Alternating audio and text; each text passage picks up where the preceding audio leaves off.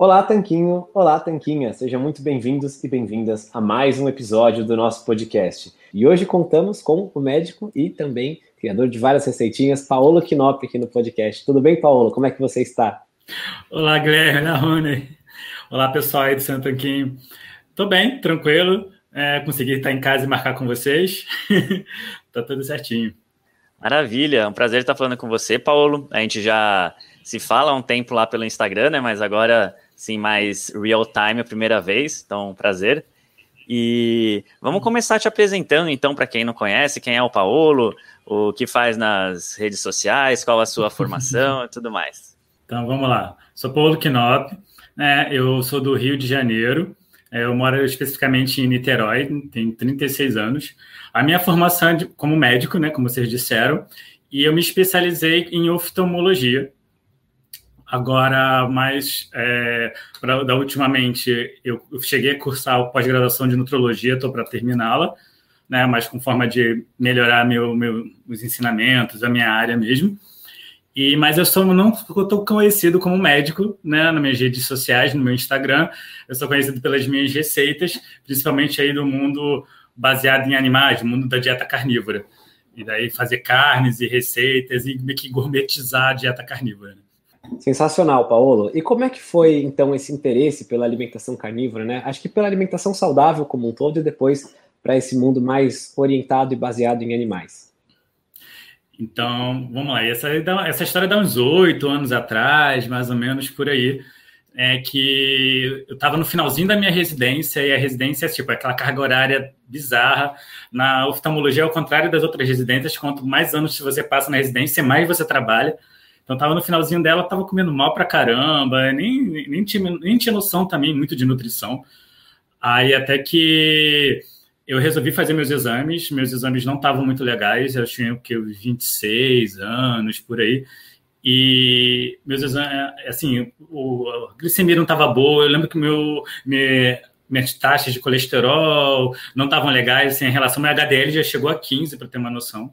Se eu não me engano, não sei se foi erro laboratorial, mas chegou a isso né? Não nessa época, foi, acho que foi antes, eu acho, não lembro. E já começou a me assustar, ainda mais que eu tenho uma história familiar muito pesada. É, meu avô morreu de infarto, meu pai com 41 anos, mais ou menos. Meu pai é magrinho, e ele fez quatro pontos de safena, né? Revascularização cardíaca, ele tinha angina instável. E aquilo já me assustou. Mas o, aquela virada mesmo, aquela que transbordou tudo, foi um tio meu. Eu tenho uma parte de mãe, eu tenho, eu tenho 11 tios de parte de mãe. Todos eles tem aquela barriguinha pronunciada, mulheres e homens. Aí meu tio, né, que tem uma barriga, senhora barriga, chegou assim, olhou para mim, é sobrinho, bateu na minha barriga, tá entrando para a família.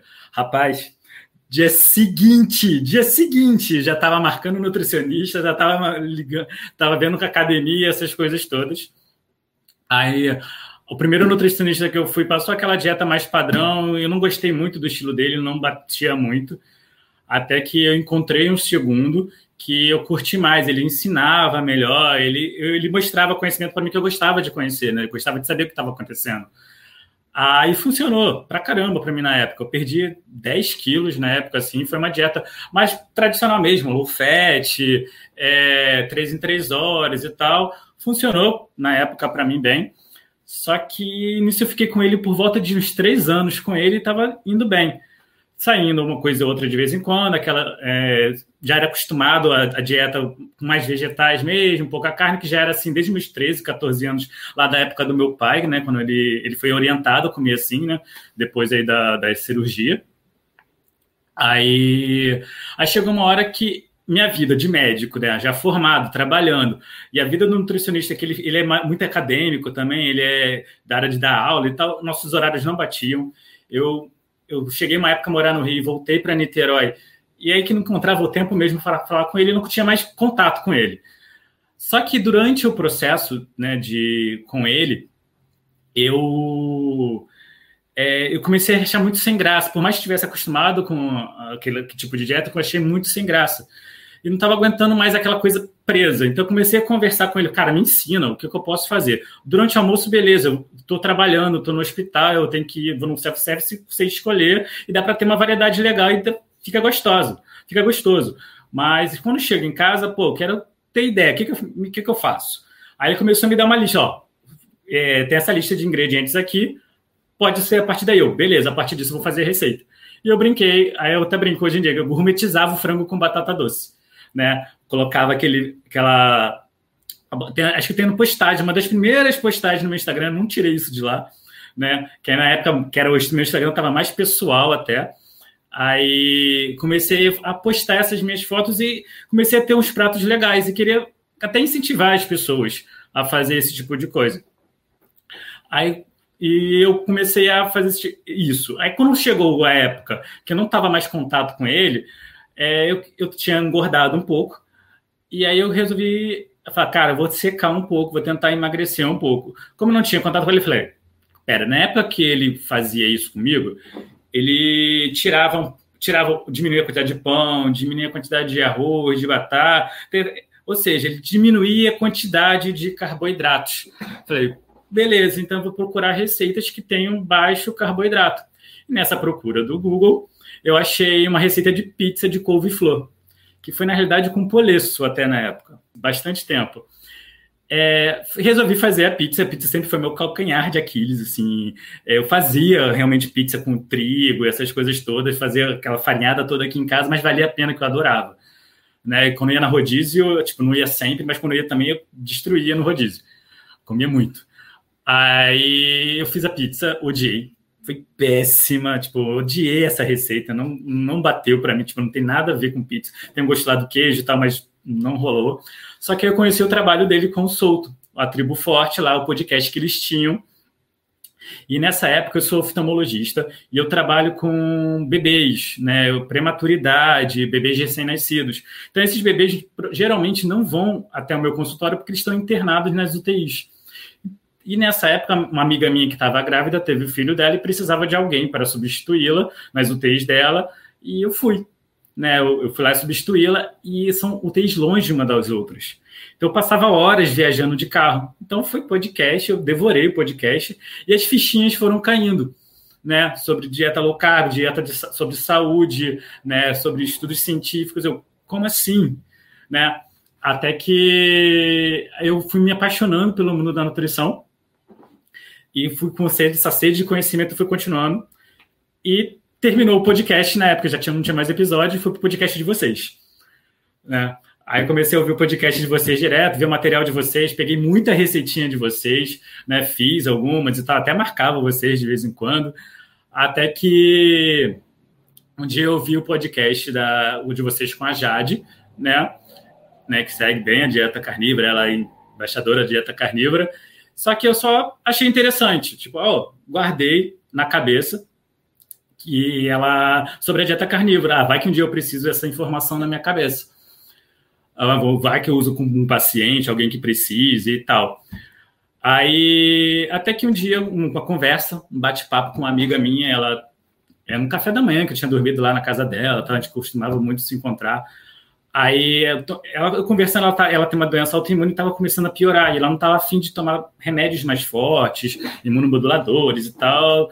Enfim, aí eu comentei com ela: olha só, eu não sei nada sobre isso, nada. Eu ouvi, estudei um pouco, li um pouco sobre uma dieta que pode ajudar essas doenças autoimunes, que é a dieta carnívora, uma dieta de eliminação pelo menos por um tempo pô, dá uma estudada sobre isso, procura, de repente, profissional que saiba sobre isso, para você, de repente, fazer e pode ser uma alternativa para você, coadjuvante aí com alguns seus tratamentos.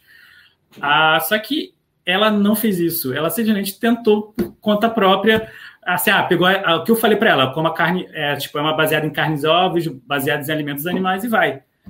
E ela foi sozinha e durou duas semanas, odiou, teve uma péssima experiência.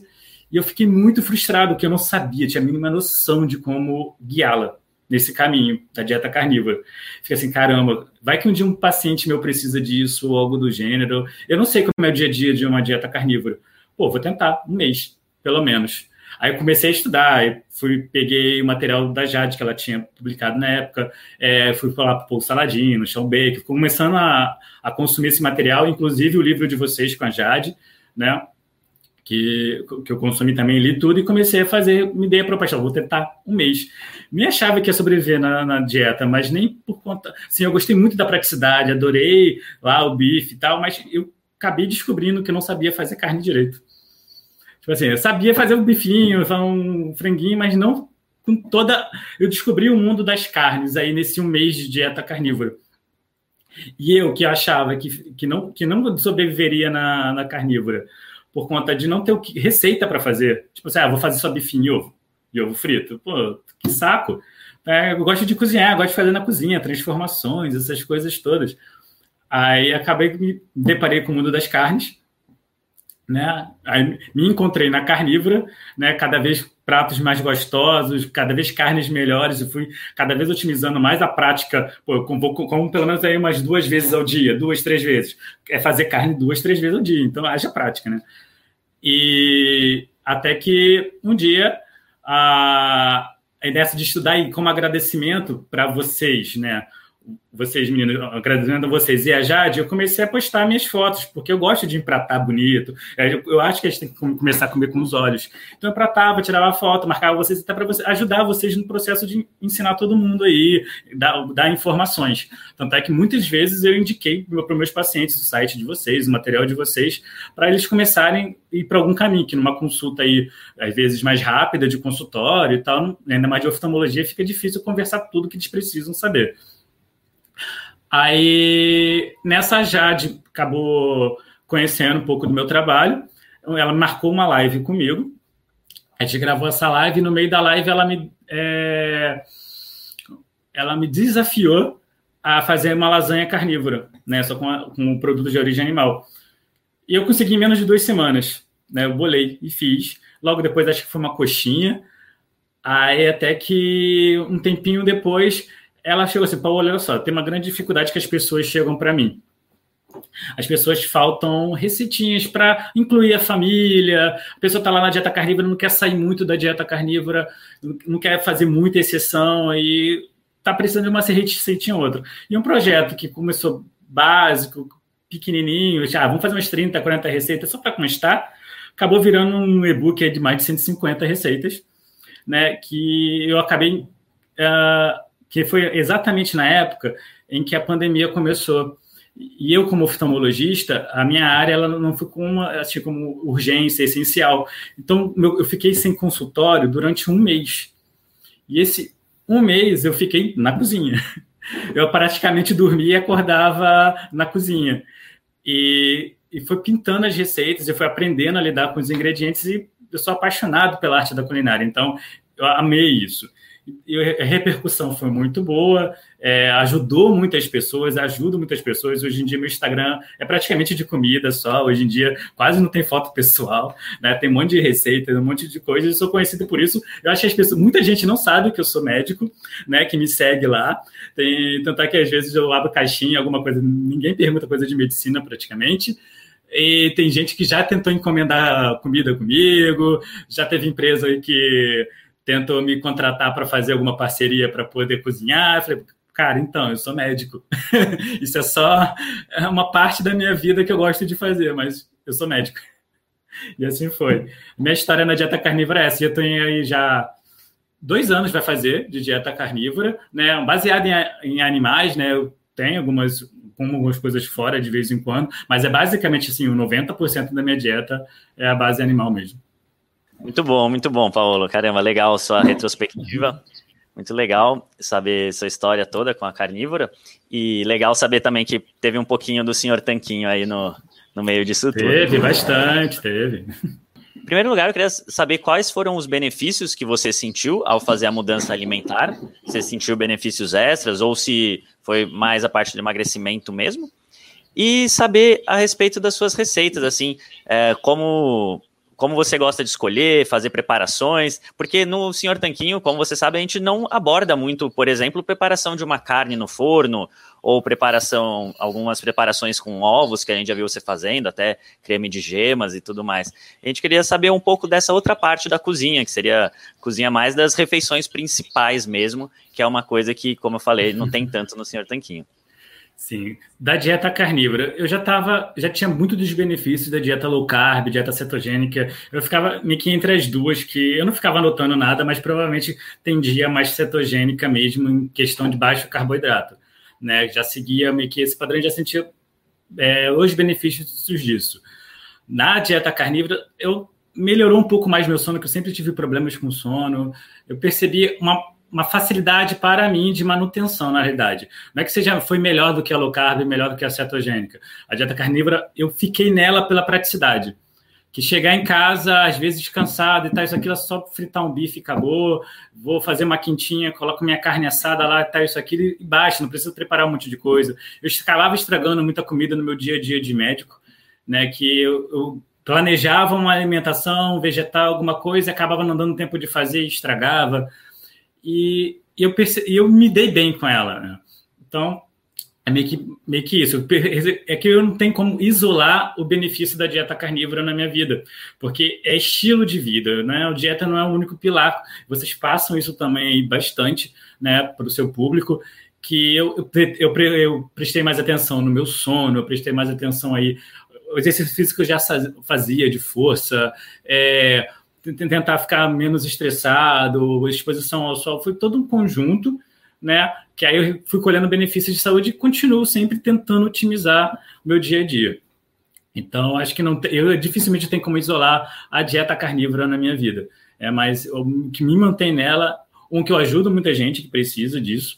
A, a, às vezes, as limitações que ela me causa na cozinha é um quebra-cabeça para mim que eu gosto e gosto de, de, modificar os tipos de ingrediente que eu utilizo, né? Eu até brinco que eu sou expert em farinha de frango, né? Porque acho que, nossa senhora, haja receita com isso e aprendi todas as formas dela. Mas é agora voltando para os principais. As receitinhas nasceram mais depois do e-book mesmo, mas é, apesar de eu gostar, gostar de fazer, gostar de montar, meu dia a dia são carnes mesmo. Né? E realmente aprender a fazê-las do jeito certo faz toda a diferença. Isso eu já percebi de várias pessoas que me relatam isso quando vão aprendendo. Eu tenho algumas informações lá no meu Instagram, tem um curso que eu fiz junto, em conjunto lá com a Jade, que a gente gravou métodos de preparo para isso. Então, assim, tem um curso imenso. Não tem como falar assim no podcast, mas dá para dar uma, uma palhinha de algumas coisas aqui, pelo menos do básico, né? Que vocês acabam não falando tanto, que é, é por exemplo, um bife grelhado, por exemplo a carne grelhada. Eu, eu brinco, quem não gosta de carne, né, tá associando a carne àquele bifinho fino, insosso, sem graça, borrachudo, sem, sem cor, sem nada, né? Que o sabor fica todo lá na frigideira e vai praticamente frio para o seu prato. Isso não é para mim na carne, eu conseguiria fazer dieta carnívora desse jeito, não ficar comendo carne desse jeito, não dá para aguentar, né? Ou aquele frango mega seco, algo assim. Então, assim, a, carnes no geral, ela, todos os cortes de carnes eles podem render assim excelentes pratos, saborosos pratos. Só que tem que ser preparado corretamente. Tem carne para grelhar, tem carne para assar, tem carne para ensopar. Tem que ver essas diferenças. Você não vai pegar um cupim e fazer um bife e fritar entendeu? Não dá. O cupim precisa de um, um calor por um bom tempo para poder ficar macio, derreter tudo, todos os o colágeno, tudo que tem lá dentro nele, assim como a costela, essas coisas todas. Enquanto, por exemplo, um bife, aí as pessoas pode ser uma alcatra, os, os cortes do contrafilé e tal, são bons para fazer um bom bife. Só que o que as pessoas geralmente, muitas pessoas erram no ao fazer carne, é uns princípios básicos. Um deles é a panela. Tá? A maioria das panelas da casa do pessoal, das pessoas aí no geral é aquela, é aquela frigideira de alumínio fininha. E não é uma panela muito boa. Dá para fazer uma carne ok? Dá, só que é uma carne, é uma panela muito fina e acaba perdendo muito calor. Você coloca o bife lá em cima, esfria muito rápido e a gente precisa do calor para causar aquela reação de Maillard. O que é reação de Maillard? É quando os açúcares que tem ali na própria carne, as proteínas reagem, faz aquele douradinho que tem muito sabor, né? Então, você precisa de calor para fazer isso. E quando você perde esse calor, a carne, assim, o, o, sistema perde calor, de vez a carne fazer o dourado, ela vai começar a soltar líquido, aí vai ficar cozinhando na água, é a mesma coisa que fosse cozinhar na água. Então ela vai ficar sem cor, vai ficar sem sabor, essas coisas todas. Então, vale a pena, que eu sempre falo, pessoal, investe numa boa panela que bem cuidada dura anos e anos. Uma panela de aço aço inox mesmo, uma panela de ferro fundido, que vale a pena, que tem um fundo grosso para manter melhor esse calor. Ah, e geralmente eu não indico a antiaderente, né? Principalmente porque as antiaderentes, no geral, elas não podem ter temperaturas muito altas, porque elas perdem a sua qualidade rapidamente. Então, até para fazer uma boa crostinha, vale a pena uma panela, pelo menos de aço inox ou ferro, ou ferro fundido. Então, panela sempre muito quente, não é colocar no fogo e tacar o bife em cima. Você tem que aquecer a sua panela, né? Para põe uns 3, 4 minutos aquecendo, vai depender do, do fogão que a pessoa está usando. Uma técnica que eu gosto muito de usar é da gotícula de água. Um, quando começa a sair fumacinha da, da frigideira, já, é, já é um bom sinal. Mas quando você. Mas um outro que eu gosto mais de fazer, eu pego umas gotículas de água, né? Eu explico meu borrifo com a mão mesmo na panela. Quando, quando essas bolinhas, essas, a, a, essa água, ela, a princípio ela, ferve, ela bate e, e, evapora. Mas quando ela forma as pequenas gotículas que ficam passeando na frigideira e depois evaporam, tá na hora certa. Aí só tacar, põe um pouquinho de gordura, né? Pouca coisa, depende da carne. Muito magra tem que botar um pouquinho mais de gordura. Com a carne mais gorda, talvez nem precise.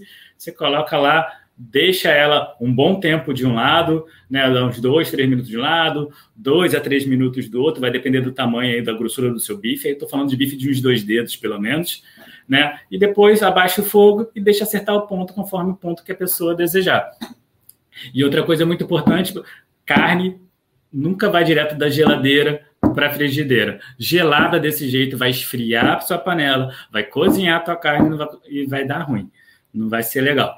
Aí você tem que deixar pelo menos aí uns 10, 15, até 20 minutinhos fora da geladeira, tampadinho, bonitinho lá, pode deixar no, no potinho, para ganhar uma temperatura mais próxima da temperatura ambiente, para ser mais fácil até de acertar o ponto.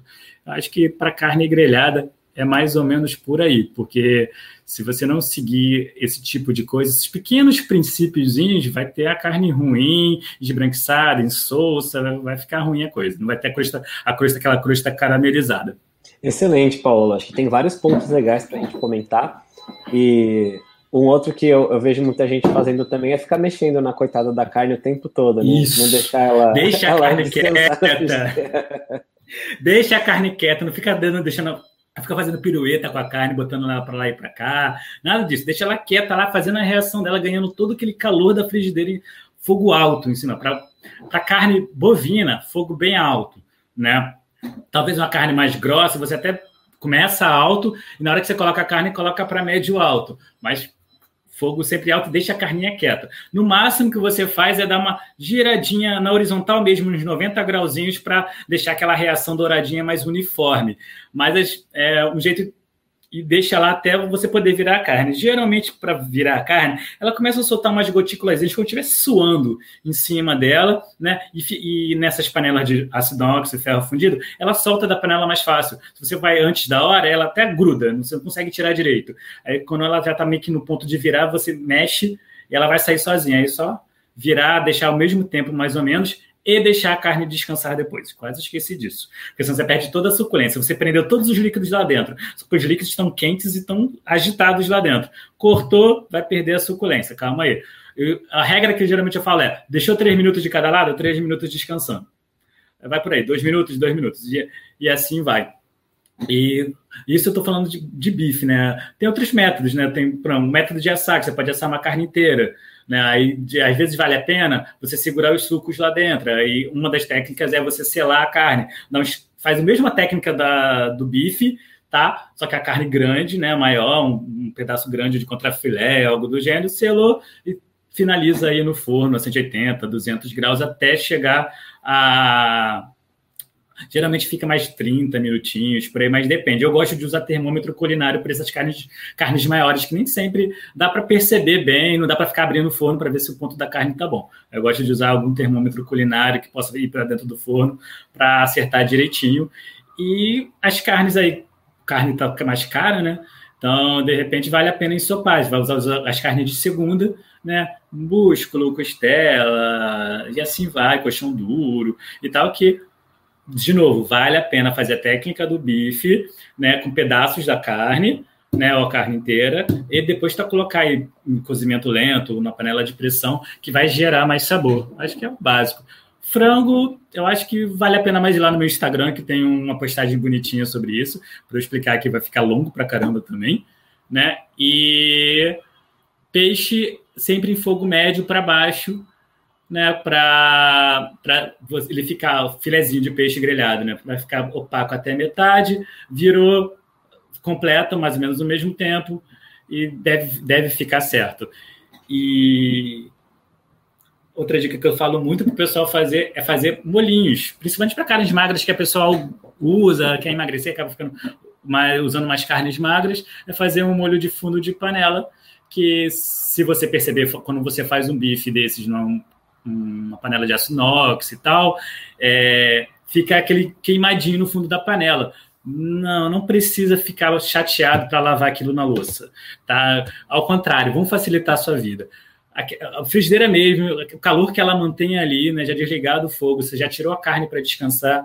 Nesse períodozinho, joga umas quatro, cinco colherzinhas de água ali na panela, é, coloca algum, alguma coisinha ácida ali, com, pode ser um pouquinho de vinagre, uma colherzinha de vinagre, pode ser um limãozinho ali, que o ácido vai ajudar a você puxar o saborzinho que está no fundo, tirar o queimadinho do fundo da panela. Aí é só raspar com a espátula, bonitinho ali. Ó, qualquer coisa se reduz um pouquinho, ou seja, deixa no calor ali um pouco para poder evaporar.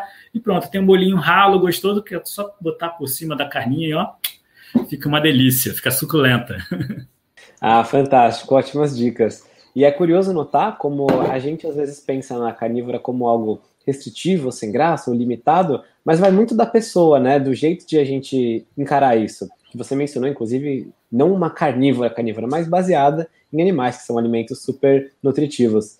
Eu sou uma pessoa bem basicona mesmo, assim, no dia a dia. O Rony que gosta mais de inovar na cozinha, fazer as receitas. mas é essa coisa que a gente mencionou. Se você está fazendo bem feito, um ovo frito com a gema mole e a carne bem feita desse jeito, na verdade é mais fácil seguir esse estilo alimentar e é muito saboroso. Agora, as pessoas falam, nossa, mas é repetitivo, carne todo dia não enjoa. Eu acho que o que enjoa é comer arroz, feijão, fazer isso todos os dias, com o mesmo tempero, às vezes com a mesma falta de tempero, que a pessoa na dieta não tem medo do sal. exatamente, exatamente. Aí, junto com a carne ruim, né, a carne que você mencionou, que fica aguada, cozida, assim, e, e vem muito mais, assim, de ter esse capricho, esse empenho inicial para pegar o básico bem feito, do que de a pessoa começou a dieta, fez três dias, e tá assim, ah, vou enjoar uma hora ou outra, então melhor eu parar por aqui, né? Tem um pouco dessa desistência muitas vezes. Só parar para pensar, você tem um boi inteiro para poder aproveitar os cortes, né? Tem infinidade de cortes, o mesmo corte você pode fazer de, de diversas formas, né? Fora agora que tem como fazer até receitinhas para poder transformar mais um pouquinho. Mas, tipo, carnes, eu pego, por exemplo, vou pegar aqui uma carne até barata que eu estou até fazendo aqui agora. Né? Eu estou testando um novo método de cozimento aqui. Eu e meus brinquedinhos eu tenho. Ah, por exemplo, picanha suína. Eu posso fazer ele em bifes grelhados, posso fazer, selar ele terminar de assar no forno, eu posso marinar ele com diferentes temperos e colocar ele, por exemplo, em volta de papel alumínio, cozinhar ele depois finalizo ele no forno alto. É, agora estou fazendo ele aqui num termocirculador. Ou seja, também o mesmo corte, posso fazer infinidade de coisas. Eu posso defumá-lo, se for o caso, tiver um, uma churrasqueira, alguma coisa em casa, posso defumar. Então, ou seja, o mesmo corte. Imagina o resto dos cortes.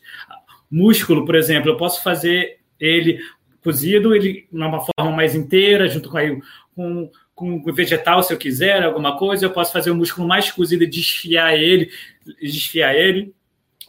Eu agora, esse último final de semana, eu fiz um pernil defumado, que eu estava na casa, estava numa chácara com defumador e fiz ele inteiro, cortado em fatias. Eu já peguei o mesmo pernil, fiz na panela de pressão e ficou como se fosse um pulled pork, que é um porco desfiado, que eu coloquei num pãozinho e mandei ver, foi uma delícia. Ou seja, é, é só ir, bem, ir além, é tentar pensar além. É que geralmente vocês devem perceber muito isso. A pessoa chega de uma low carb, chega na cetogênica. O que, que eu vou comer agora? Não tem meu pão. O que, que eu vou comer agora? Ei, olha só a infinidade de coisas.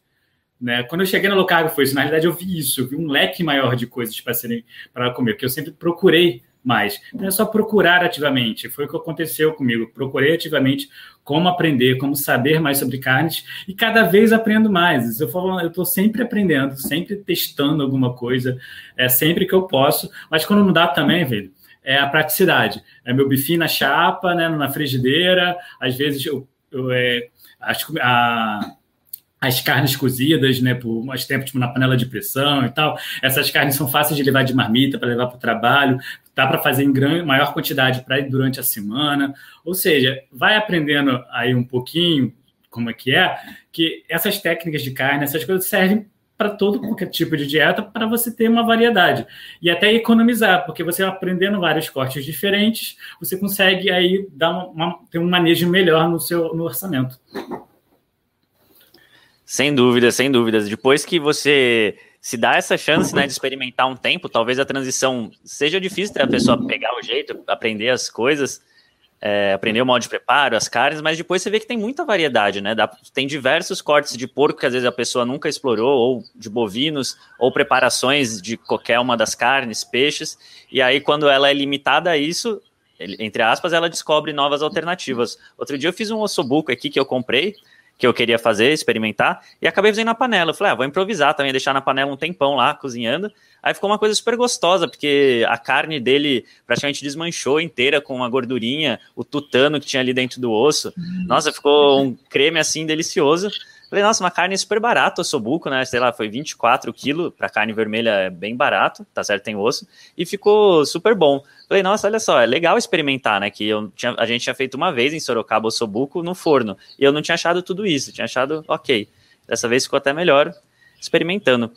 E, Paulo, a gente falou bastante sobre as preparações de carnes. Você citou a farinha de frango. Você poderia falar rapidamente como ela é feita e também dar algumas dicas para o preparo de ovos, porque eu acho que os ovos são uma das grandes alternativas para quem migra para low carb, né? Só que a pessoa come tanto ovo cozido, ou ovo frito sem graça, sem tempero, ou omelete só feito com ovo mexido e deixando na frigideira esturricar, que ela fica meio com o pé atrás depois de um tempo comendo ovo. Falar, nossa, não aguento mais ver ovo. Eu mesmo já passei por isso. Então, você teria algumas dicas para é, adicionar mais sabor e prazer à ingestão de ovos? Então, vamos começar pela farinha de frango. É, eu nem achava que vendia por aí, até que um dia desses a gente achou, e é caríssima. Tipo, acho que dava, acho que 100 gramas estava assim, uns 30 reais, 30 e poucos reais. Falei assim, caramba. Só que eu nunca nem sabia que vendia, aprendi a fazer e ganhei prática fazendo. Mas ela se faz, tem várias formas de fazer. Eu gosto de fazer no forno. Eu gosto de. Eu geralmente eu corto frango em cubos, geralmente eu uso peito de frango. Depende para o que eu vou fazer, né? Uh, geralmente eu uso a farinha de frango em receitinhas, até receitas doces, eu gosto de um, tem que ser um sabor um pouco mais neutro. Então eu uso peito de frango, que geralmente é mais neutro, mas para farofa, para outras coisas, dá para usar até outras, outras partes do frango. Eu, geralmente eu cozinho ele no vinagre, porque o vinagre ajuda a tirar mais um pouco desse sabor do frango, né? Dreno isso, processo, então ele vai ficar como fosse já uma farofa para a gente, já está processado e taco no forno. Aí a 180, é, 180, e eu vou a cada 20 minutinhos, 30 minutos eu vou, tiro do forno, mexo para sair os vapores, essas coisas todas e volto para o forno. Aí o tempo vai, vai depender da quantidade de farinha que você fizer, a quantidade de frango que você colocar.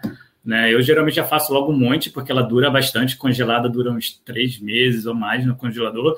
Na geladeira fica um mês até brincando, né? sem estragar nem nada, que é muito seco, né? então dificilmente estraga. É só deixar na geladeira bem tampadinho. E depois que ela estiver levemente dourada e quase não saindo mais vapor, provavelmente ela está no ponto. Deixo esfriar, coloco na geladeira, na geladeira ela perde um pouquinho mais de umidade, porque a geladeira é o ambiente mais seco que você tem na sua casa. Então, se você quer secar alguma receita, alguma coisa, é depois de, de, é uma boa usar a geladeira para tal. Eu deixo lá um tempo, ela perde para muita umidade e daí tenho eu posso usar ela de diversas formas. Pode usar dessa forma que ela fica mais grosseira. A ah, desculpa, antes da antes de ainda ela ficar pronta, né, no forno, eu processo ela de novo para ela ficar mais fina e perder mais líquido. É, ela já quase na última vez que eu vou virar, já estou percebendo que está quase no ponto, eu processo ela primeiro. Aí faz isso na geladeira e depois eu tenho ela uma forma mais grosseira, dá para usar, é, bater ela no liquidificador e ela fica um pouco mais fina e dá para fazer ela pulverizada, que aí usa um moedor de grãos para algum tipo de receita que precisam dela mais delicada. E aí dá para fazer inúmeras de coisas. Aí vai desde pão, a bolo, farofa, empadinha, quiche, assim vai. Mas aí foi. Aí eu fui, fui inventando moda e aprendendo a lidar com ela. E tem outra parte, ovos, né, que você me perguntou. É, assim, ovos é, até assim, o pessoal realmente é a mesma coisa que o às vezes do, do da carne. Por exemplo, o omelete tem ponto não precisa ser passado demais. Ovos mexidos não tem que ser secos. É, as pessoas acham que o ovo ainda está cru, mas, cara, está diretamente ali no calor. Ela mais úmida e tal, ela ainda ela já está cozida, já está seguro, mas é, é, é aquele medo, geralmente vem desse medo. Então, é utilização de temperos, é, e eu acho que é modificar a forma que faz o ovo. Por exemplo, cestinho de ovos com bacon pode ser feito, muffinzinhos. Aí é você fazer receita, que é o ovo é a base de várias receitas, tanto a low carb que vocês fazem pra caramba, aí tem várias com ovos, e assim como na carnívora também para confeitaria, essas coisas. Eu acho que talvez você tenha comentado aí, que eu, até hoje eu, não, eu fico assim, o que, que eu chamo isso? Porque na realidade eu falo como ovos cremosos no meu Instagram, mas na realidade está mais para um creme de ovos. Mas se chamar de creme de ovos, as pessoas vão pensar que é algo doce. Mas não, é um é um ovo que fica em forma de creme, que é, tudo é técnica, né? Ah, e tem isso também. Os ingredientes muitas vezes são simples. A forma, a técnica que você faz com ele, o que você faz com ele muda completamente né? Então, os ovos cremosos, enquanto se você pegar um fogo aí médio, médio alto e ficar mexendo ele, vai virar um ovo mexido. Um foguinho baixo, lentamente, tudo tranquilo, vai ficar um creme de ovos. É só ter muita paciência, mas dá, depende da quantidade de ovos. E quem olhar lá no Instagram vê, fica bonito, fica igualzinho uma, como fosse uma polenta ou algo do gênero, fica delicioso. Fantástico, Paula. E realmente essa transição, né? É, acho que o último ponto que a gente queria falar também, mencionado o que você falou, é justamente a respeito da, dessa transição que você não consegue apontar exatamente se foi a carnívora ou não foi, porque você já tinha um estilo de vida é, low carb, cetogênico, né? E a minha vivência com a carnívora foi, foi bem parecida também, nesse sentido de que foi um experimento interessante, mas que a pessoa não precisa se prender tanto a rótulos, né? Então eu fiz a dieta, bom, bem carnívora mesmo, durante uns quatro, cinco meses do ano passado, e era uma carnívora bem tranquila, tomando café todos os dias, porque eu gosto pra caramba e não ia parar com isso também. Uma taça de vinho. Nem eu paro. eu tenho um armário aqui, um pedaço do meu armário que é só coisas de café que não cabe tudo. Caramba! Vários métodos de preparo. A gente vai visitar você então. Chega mais.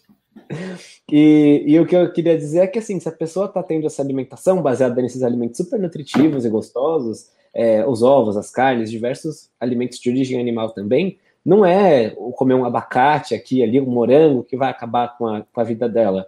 Então, quando a gente fala de dieta carnívora baseada em animais, é para entender de onde vem a nutrição do, da alimentação dela e aprender a preparar essa parte nutricional de uma forma saborosa. E aí dá para complementar com as outras coisas, né? Assim como em várias das receitas, a gente não está fazendo só carne, vai colocar um tempero, colocar limão para temperar, você não está quebrando os mandamentos da dieta carnívora, como algumas pessoas parecem que interpretam, né? É, eu, geralmente eu converso com as pessoas assim, Paulo, qual é a sua dieta? A minha. Minha dieta, do Paulo. Tá? É, se for classificar, colocar um rótulo, tá, uma dieta baseada em animais, aí talvez uma dieta carnívora.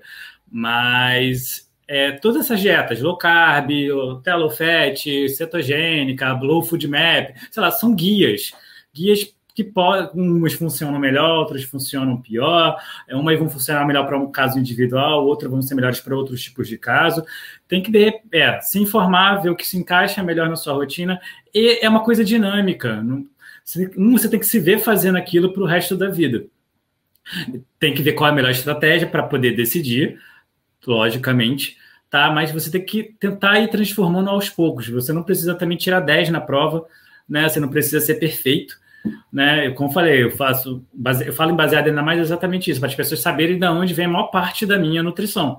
Porque tem meu café que eu gosto, já não faz diferença para mim é, ficar sem beber ou não. Eu testei em mim, tá vendo? Eu, eu parei um tempo para saber como ia ficar, depois voltei, não fez diferença, eu só realmente não posso abusar. É difícil, mas eu tento, pelo menos, a mais que eu tenho problemas com sono e melhorou muito eu, eu, eu ajustando esse tipo de coisa. Né? E procurar a individualidade, ver qual a melhor estratégia mesmo para cada tipo, e conforme para cada individualidade e conforme as doenças que a pessoa tem e tal. Não pode esquecer que é, a, a, dieta vai entrar como coadjuvante para um melhor estilo de vida e muitas vezes como tratamento coadjuvante aí de várias patologias, de várias, como síndrome metabólica, que é a mais comum hoje em dia. Né? Perfeito, Paulo. A gente falou bastante aqui das preparações, dos alimentos, é, as bases da alimentação carnívora, low carb, cetogênica. E agora a gente queria falar um pouquinho sobre a sua especialidade, né? É, como você falou, você é oftalmologista, e é, é um assunto que a gente nunca tratou aqui no Senhor Tanquinho. Então, vamos falar um pouquinho sobre ele. A começar, se existe ou se não existe alguma influência da alimentação sobre a saúde dos olhos. Olha, em relação a estudos oftalmológicos específicos, por exemplo, dessa área, vai ter fraco. Assim como tem, tem, tem alocar para outras coisas, mas vou falar de forma meio que indireta. Porque, assim, a saúde dos olhos vai estar bem relacionada com a saúde geral do corpo. Tá? Se o corpo está bem, você está saudável, provavelmente seu olho também vai estar tá ok, está saudável, não vai ter problema algum. As doenças assim, mais comuns que acometem né, os olhos é, é a catarata, né?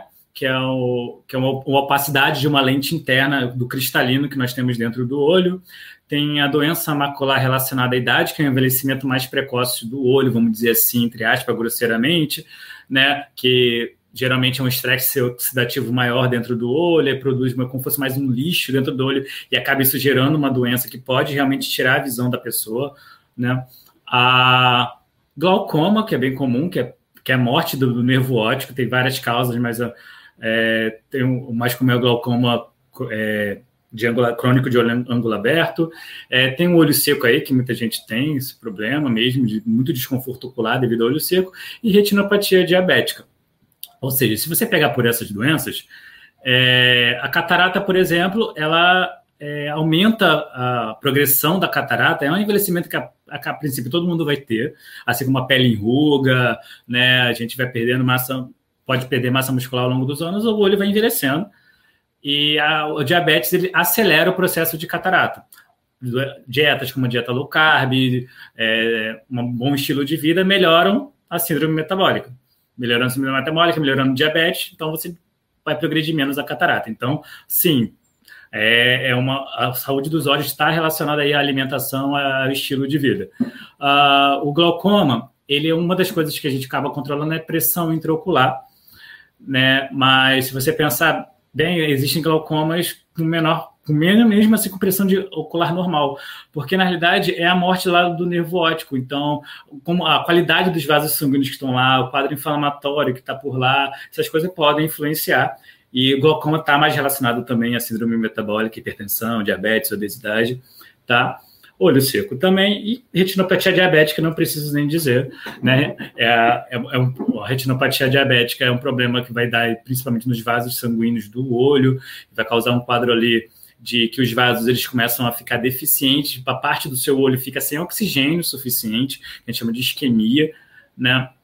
É, vai causar extravasamento de líquidos dentro do olho, é, de sangramentos dentro do olho, fazer malformações vasculares até a ponto de poder levar a baixa de visão e até a cegueira de pessoas. Eu, infelizmente, já dei diagnósticos de cegueira algumas vezes para diabéticos.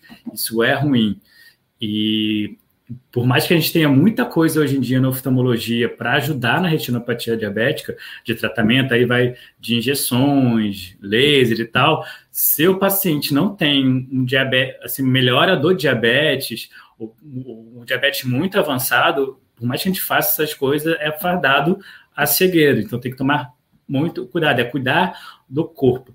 Então, esse risco de desenvolver doenças oculares, elas vão acabar dependendo aí, sim, da idade da pessoa, é, vai depender da genética, das doenças crônicas que tem, né? Mas o estilo de vida sim vai contar em relação, porque a saúde geral vai refletir na, na saúde do corpo. E o principal tecido do, do nosso corpo, é, do nosso olho, é a retina. Eu explico o olho como se fosse uma câmera fotográfica. A parte da frente aqui, né, a parte onde tem a parte colorida, a córnea, a cristalina, é como se fosse a lente da câmera. Então, o diabetes, por exemplo, e tal, é, podem piorar, no caso, a lente, que é a catarata, mas isso é pelo menos é reversível. Você opera, volta a enxergar. Né? É só trocar a lente que está meio que opaca. Isso é, é a cirurgia de catarata. Mas, por exemplo, o glaucoma é irreversível, as lesões, que, que algumas são, são definitivas mesmo, você perde células neurológicas, então você não tem como retornar mais elas, tá? E, e problemas que podem causar na retina. A retina é nosso filme. E aqui nem câmera fotográfica. Você queimou o filme, já era o filme. Você pode quebrar a lente, você pode arranhar a lente, você troca a lente. Aí você queimou o filme só trocando o filme. Infelizmente, na medicina, a gente não consegue trocar a retina ainda. E a retina é um dos tecidos mais metabolicamente ativos do nosso corpo. Tá? Então, ela fica muito exposta a estresse oxidativo. Então, é da, da própria respiração celular. Além do que, luz também, a princípio, é oxidativo. Então, também tem o estresse da luz no nosso olho. Então, talvez, assim, não vai ter. Pode tomar antioxidantes, que foi e tal, provavelmente não vão funcionar tão bem. Então, o foco nosso principal, além de ter uma boa nutrição para ter substrato, o nosso corpo é, é fenomenal, ele, ele produz os, os, anticorpos necessários que nós precisamos, né? É, o que a gente tem que focar é não causar mais estresse ao nosso olho do que o fisiológico. O que é o fisiológico? O normal, que, deve, que ele está preparado para enfrentar. Tá? Então, é, você não vai super, você é, tentar não superar toda essa, essa demanda inflamatória que já existe, é, aumentando mais, com um estilo de vida ruim, aí carboidratos refinados, óleos vegetais refinados, né, produtos ultraprocessados, mais hábitos no geral que vão causar um estresse grande no corpo, né? E daí o seu corpo, o seu olho vai acabar, além do estresse vai ter que demandar antioxidantes, essas coisas para esse tipo de coisa, e talvez não sobre tanto para o seu olho, podendo causar um envelhecimento mais precoce e tal. Então, resumindo, é, o foco principal sempre vai ser não causar mais estresse que nosso normal, mais do que o nosso corpo pode enfrentar. Ele já enfrenta muito, aí você aumenta isso aí com uma alimentação, mais hábitos, vai acabar que a demanda, tipo, ele não vai conseguir é, superar essa demanda e aí podem vir as doenças. Acho que eu posso mais ou menos falar nesse sentido. Para, como eu falei, não tem nada assim, cientificamente específico da oftalmologia de tipo de relação de coisa. Ah, entre os tratamentos, por exemplo, que tem para alguns tipos de exemplo, doença macular relacionada à idade, está o uso aí de uma é, de um polivitamínico com antioxidantes, etc., que você encontra em grande quantidade em alimentos de, de origem animal. Só que acaba e assim, mesmo assim, o tratamento com esse tipo de remédio é meio assim, para alguns tipos de caso, talvez melhore, talvez não, e não se sabe muito bem. Então, que está aí? Focar na alimentação, focar em bons hábitos, que provavelmente a saúde ocular vai ficar bem. É focar em bom estilo de vida, comida de verdade, preferencialmente aí baseada em animais. Se não você basear em animais, tudo bem, gente. Só procura um profissional para poder ajudar aí a tentar ajustar a sua dieta direitinho, porque vai precisar de algum tipo de suplementação, provavelmente, dar uma olhada, ficar mais de olho do que alguém que se baseia em, em, baseia em animais, mas mesmo assim é bom dar uma olhadinha para ver se está tudo certo. Excelente, Paulo. E a gente falou aqui da parte da alimentação, você explicou também um pouco do funcionamento do nosso olho e tal. Tem alguns outros hábitos não alimentares que são importantes para a saúde ocular? Exposição ao sol é uma boa. Eu mesmo tinha muita fotofobia, quando fui perceber, estava ficando de segunda a sábado no consultório, numa luzinha bem, bem, bem ruim, bem fraquinha, então indo, chegando de manhã no consultório, saindo à noite, e percebi que minha sensibilidade à luz aumentava, meu sono piorava, e não necessariamente pela saúde ocular, mas isso pode ajudar. Se expor devagarzinho, pelo menos 10 minutinhos, 15 minutinhos por dia. Hoje praticamente todo dia de consultório que eu tenho, eu tento dar uns 10 minutinhos quando tem um solzinho, vou lá para fora, para fora do hospital para poder pegar um sol, essas coisas. Né? Mas a, em relação ao olho, tem muita doença que, no olho que é silenciosa. Tá? Então, é, realmente vale a pena consultar um oftalmologista pelo menos uma vez na vida, e daí é a partir do que você vê com o oftalmologista, se vale a pena ir todo ano, a cada dois anos ou mais. Vai aí, vai individualizar. Aí, numa consulta básica de oftalmologia, né, que você vai fazer uma fundoscopia, ou seja, o médico, é, através do aparelho, né, o oftalmologista vai conseguir ver o fundo de olho, que é a retina. Vai dar uma olhada se você não tem é, uma suspeita de glaucoma, que não. O glaucoma mais comum não tem não tem sintomas, tá? Ele vai, você vai perdendo a visão de fora para dentro, é, vai perdendo o seu campo visual, ele vai comendo quando você quando está em modo mais avançado, você já está aí vendo praticamente como se fosse dentro de um tubinho e até perde a visão de vez, né? E, e, numa consulta vai ver o seu histórico familiar, você tem que pesquisar alguma coisa, você tem que ficar de olho em alguma coisa. Às vezes você descobre que um olho não está enxergando bem. Tem, acontece, tá? Nem, nem é coisa, não é coisa grave, é uma coisa que, que é de nascença. Mas uma vez eu atendi uma tia-avó minha, né? Que na minha residência que eu atendi, ela tinha 72 anos, acho, na época, 73, e ela descobriu comigo lá, com 72 anos, que ela não enxergava de um olho para ter uma noção. Mas isso é porque ela tinha realmente diferença de grau de olho para outro desde a infância. ah, gente, desculpa a risada, mas o Guilherme aqui tapa um olho e tapa um outro. Hora da verdade. Vai que eu descobri ao vivo. Então é meio que isso, detectar glaucoma, outras doenças, é, principalmente quem é diabético, quem é hipertenso, às vezes não está sentindo nada, pode estar tudo controladinho, mas o olho é mais, como se fosse uma janela dos seus vasos sanguíneos de como está o seu corpo. Né? Eu falo isso para meus pacientes: olha, é uma janela, tem que fazer esse fundo de olho para ver se está indo tudo bem. Tá?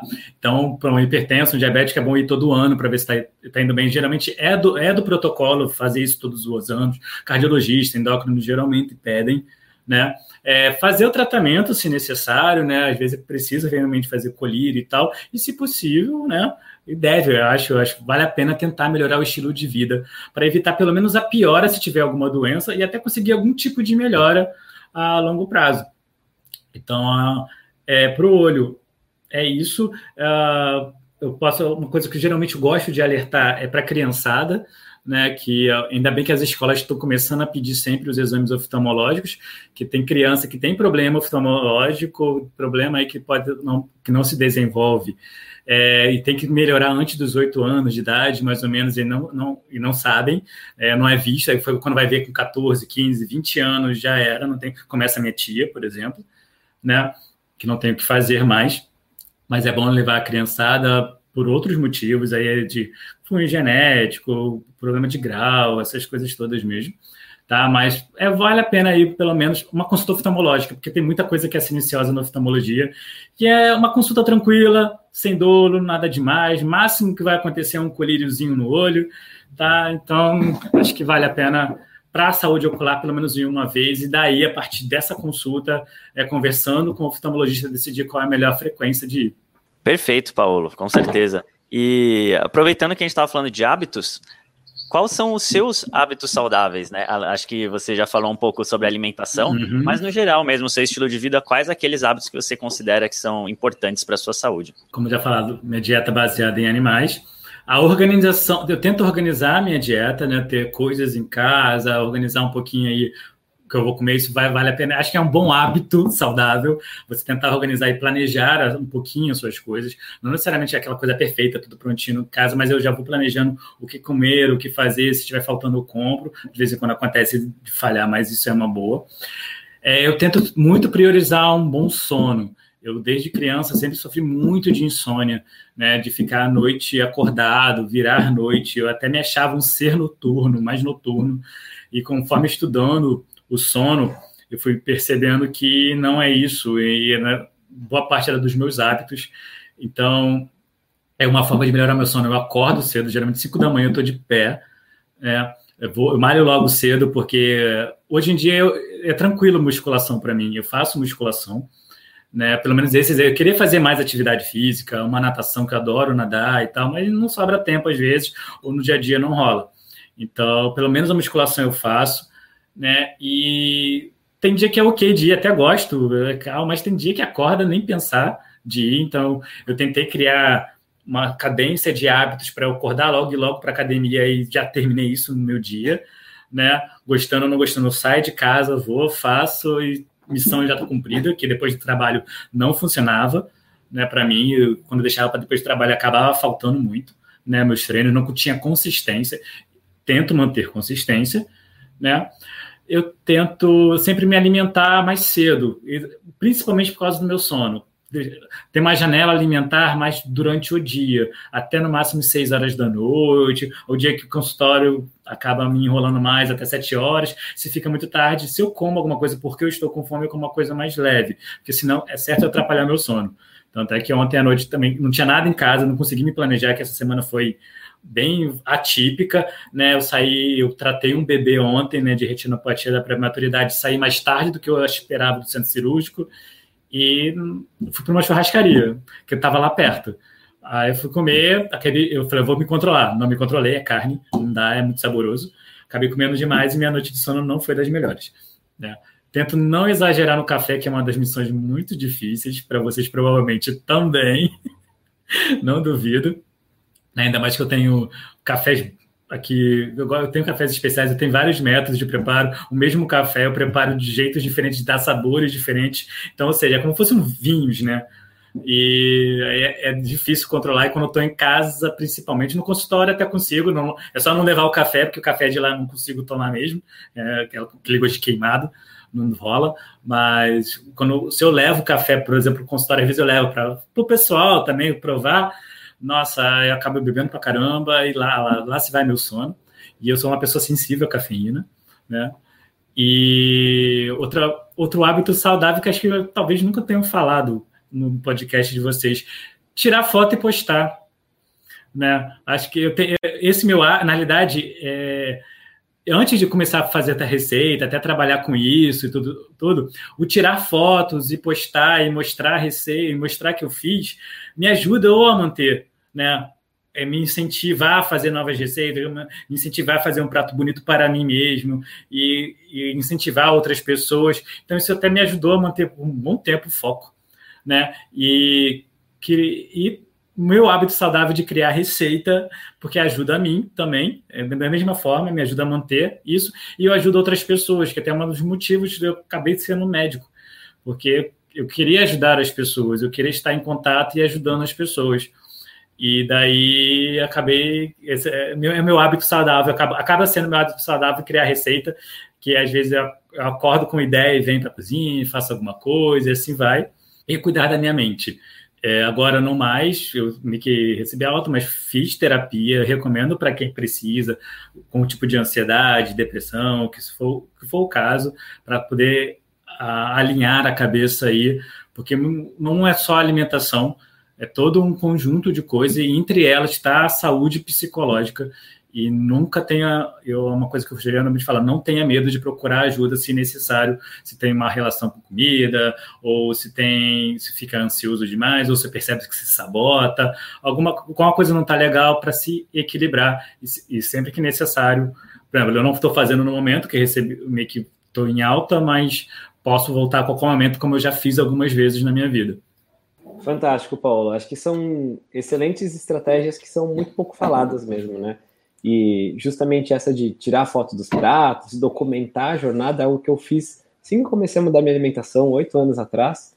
É, a foto nem era muito boa mesmo, tinha uma câmera horrível na época, mas eu lembro que eu tirava foto do prato com a comida e com o meu punho fechado do lado para ter uma noção do tamanho, assim, do que eu estava comendo, ter uma noção das porções. E eu fui vendo que eu podia comer bastante bem, ficar saciado, e foi vendo com as fotos mesmo que eu dá uma noção é, muito precisa de que você pode comer bem, pode se nutrir, pode ficar saciado. Eu tinha muito medo de comer quantidade grande de comida, tinha passado a vida inteira, né, os 10 anos anteriores fazendo dieta, muita restrição, Somos então foi então foi uma foi um alívio, né? Foi um alento poder ver é, tanto a progressão, a variedade de pratos que a gente podia fazer, quanto quanto justamente o tamanho deles, né? A quantidade liberal de comida para você poder de fato se nutrir a gente, inclusive, incentiva bastante isso nos nossos produtos em grupo, né? O desafio, o método moda.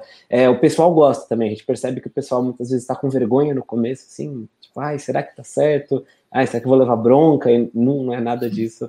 Mas com o tempo eles vão gostando de mostrar, olha o que eu fiz hoje, olha o que eu tô aprendendo aqui.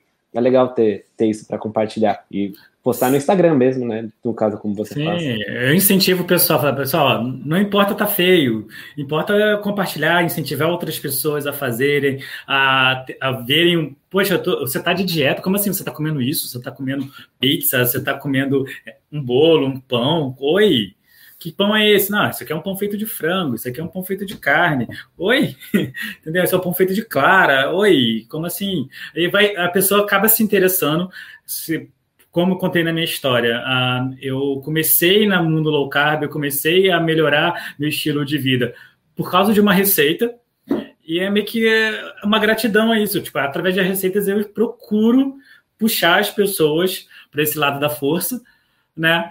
E incentivo elas assim, ó, compartilhem, coloca aí um que incentivo, é, as, a, acaba outras pessoas realmente, eu vejo pelo que meus seguidores falam, é que outras pessoas veem as fotos dela, ficam curiosas sobre o que está acontecendo e tal. Então você acaba sem querer divulgando, me conquistando as pessoas pelos olhos, né? né? Pela, pela, pelo estômago aí, mas comendo pelos olhos. E bonito ou feio, assim, você parar para ver, eu não tiro isso exatamente por isso. Meu Instagram, se for olhar lá atrás, tem mais, tem mais fotos pessoais e tal, mas se for vendo a, a, a progressão dos meus pratos, o que que era, entendeu? É, o jeito que eu tirava foto, as fotos eram estranhas e tal. Teve umas coisas muito esquisitas que eu olho para trás assim, caramba, era essa foto que eu tirava?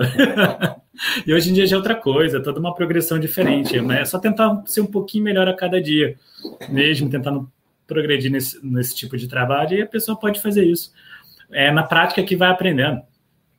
Exatamente. E essa questão de postar e tal é muito legal porque a gente tá lá, posta.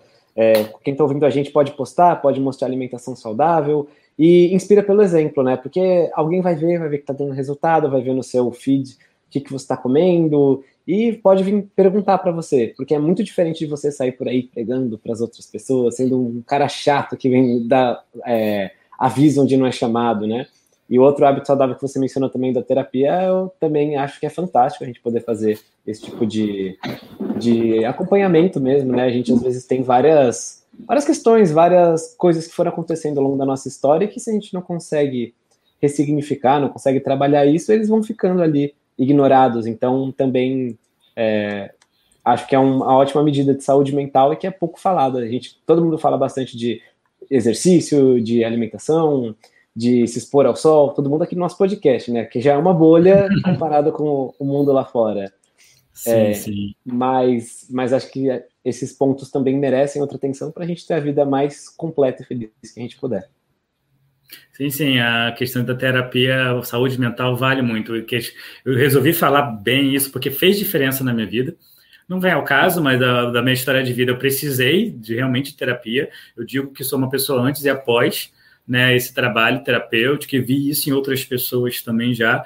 Então, uma coisa que sempre que eu posso, eu percebo algum tipo de paciente no meu consultório e tal, eu tento tirar o preconceito dele e que ele para ele procurar algum tipo de profissional capacitado da área para poder ajudá-lo em diferentes diferentes uh, é, como dizer, alterações, não alterações psicológicas, mas diferentes aí angústias, diferentes, uh, enfim, jeito, jeitos de lidar com a vida que a pessoa está precisando de alguém para ajudar, alguém fora da caixinha dela, fora da bolha dela, para ajudar lá a botar os pensamentos nos, nos trilhos. Foi o que aconteceu comigo, fez diferença ao longo de anos e anos, e mas assim, vale muito a pena comentar isso, que realmente é isso que eu percebo alguns falam, até comentam um pouco sobre isso, mas não necessariamente com esse tom, tipo, tira o preconceito da, da saúde psicológica, da saúde mental. Com certeza, né? É uma tremenda bobagem ter preconceito com isso, porque só depois que você vai, experimenta. Eu, eu não fui, né? Mas pelos relatos de vocês, né? do meu irmão também faz, o Gui, o Celton, nosso amigo, diversas pessoas conhecidas que, eu conhe... que foram e relataram maravilhas. Então é isso aí, fica aí o recado do Paulo. Paulo, a gente chega na parte final aqui do podcast. E, por favor, deixe suas mídias sociais, é, o seu Instagram, né? Que você falou bastante das fotos. Acho que o pessoal vai adorar ver um pouco mais das suas receitas também. Então, assim, minha única rede social que eu uso mesmo, que é o que eu consigo ter tempo para fazer, né? Eu até queria fazer mais coisas, mas não dá. É meu Instagram, que é paoloquinop. É, esse meu, meu sobrenome é K-N-O-P-P. Acho que mais fácil a galera ver aí no título do podcast, né? E lá podem interagir comigo, podem olhar aí todo. Tem um monte de receita, é só ir explorando tudo, tem um monte de foto, um monte de ideia lá que vão ajudar vocês aí em qualquer estilo, né? Low carb que vocês estão querendo seguir, algumas dicas, algo do gênero. Principalmente quem se baseia em dietas de baseadas em animais. E até tem para a galera que, tem, que curte mais vegetais, tem até mais receitas mais antigas que tem. Show de bola, então, Paulo. Muito obrigado pela sua presença aqui no podcast. Obrigado a vocês, meninos, pelo convite. Foi uma honra para mim, tá? Que vocês fazem parte, sim, da minha história. Né? Acompanhei o trabalho de vocês, eu admiro, sempre admirei o trabalho de vocês e sempre quis dar uma força, eu tentava acompanhar, ver as coisas, até comprar material de vocês, porque era um material indicar muitas vezes. Então, obrigado mesmo, está sendo uma honra imensa estar aqui com vocês e estou muito feliz de ter isso acontecido. Bom demais, Paulo. A gente fica super feliz com isso. Ficamos felizes de ter ajudado de alguma forma, ter te inspirado. Então, é isso aí. Brigadão. Também aproveitar para agradecer os tanquinhos e tanquinhas que nos escutaram até aqui. A gente solta episódios novos todas as segundas-feiras, então não deixe de se inscrever. A gente está por todos os players. A gente se fala no próximo episódio. Um forte abraço do, do Senhor Tanquinho.